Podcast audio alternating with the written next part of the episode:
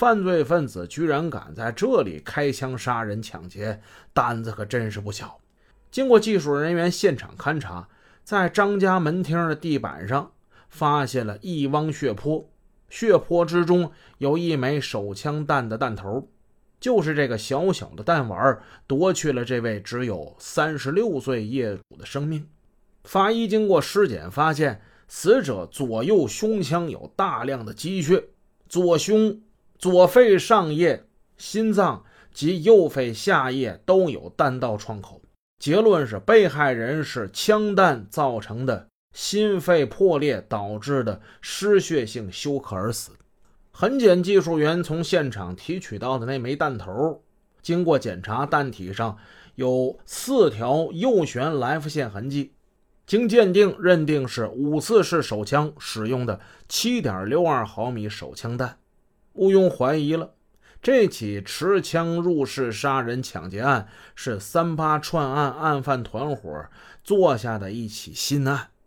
万没想到的是，没过一个月，时间来到十一月九号，枪声又在南市打响了。这天上午九点钟，位于和平区十一纬路四十八号的第一阀门厂经销部，这儿的业主姓项，项羽的项，项光银。向光银来到了皇姑车行，跟卖车人刘某、孙某二人谈妥了，以二十一万元的价格购买他们手中的那辆奥迪牌轿车。当天下午，两个卖车人来到第一阀门厂经销部，与向光银结算购车款。向光银呢，于下午两点半左右从招商银行取款，返回门市部。将十三点四万元现金交给了妻子王雪露之后，又外出去筹款。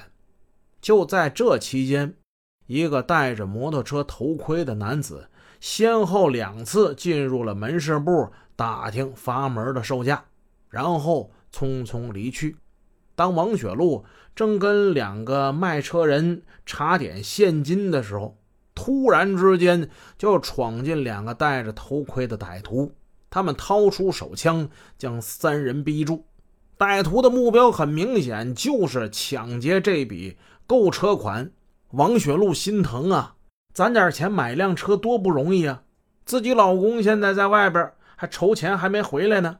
自己无论如何不能让这钱被坏人给抢走。他拼命的抵抗，正是他的抵抗把歹徒给激怒了。罪恶的枪声响起啊！嘡，这一枪打中了王雪露的左胸。那俩卖车的呢？那俩卖车的没敢做任何的反抗，他们始终举着手，所以两名歹徒没有对他们行凶。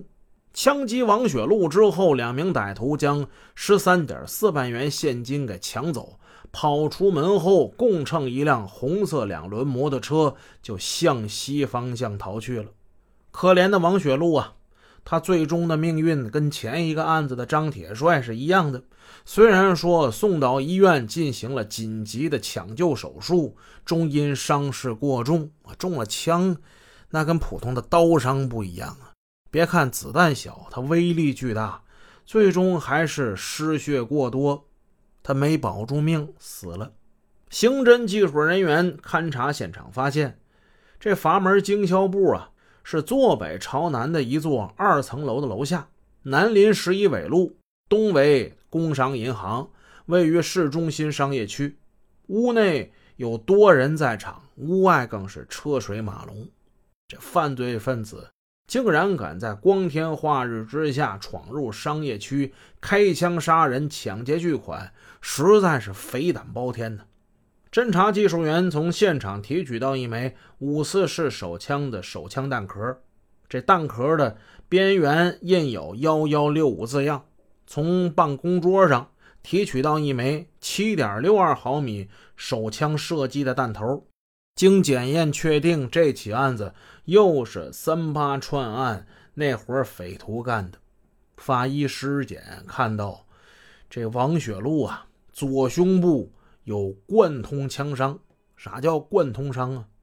给打穿了呗，贯通了右心房，左侧胸腔大量出血，可以认定被害人是右胸部贯通枪伤造成的心肺破裂导致的失血性休克死亡。